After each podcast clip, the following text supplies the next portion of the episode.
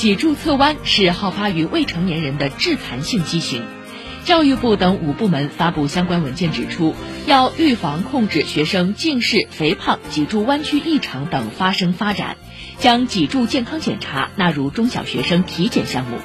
解放日报报道说目前脊柱侧弯已成为继近视肥胖之后影响我国儿童和青少年健康的第三大杀手。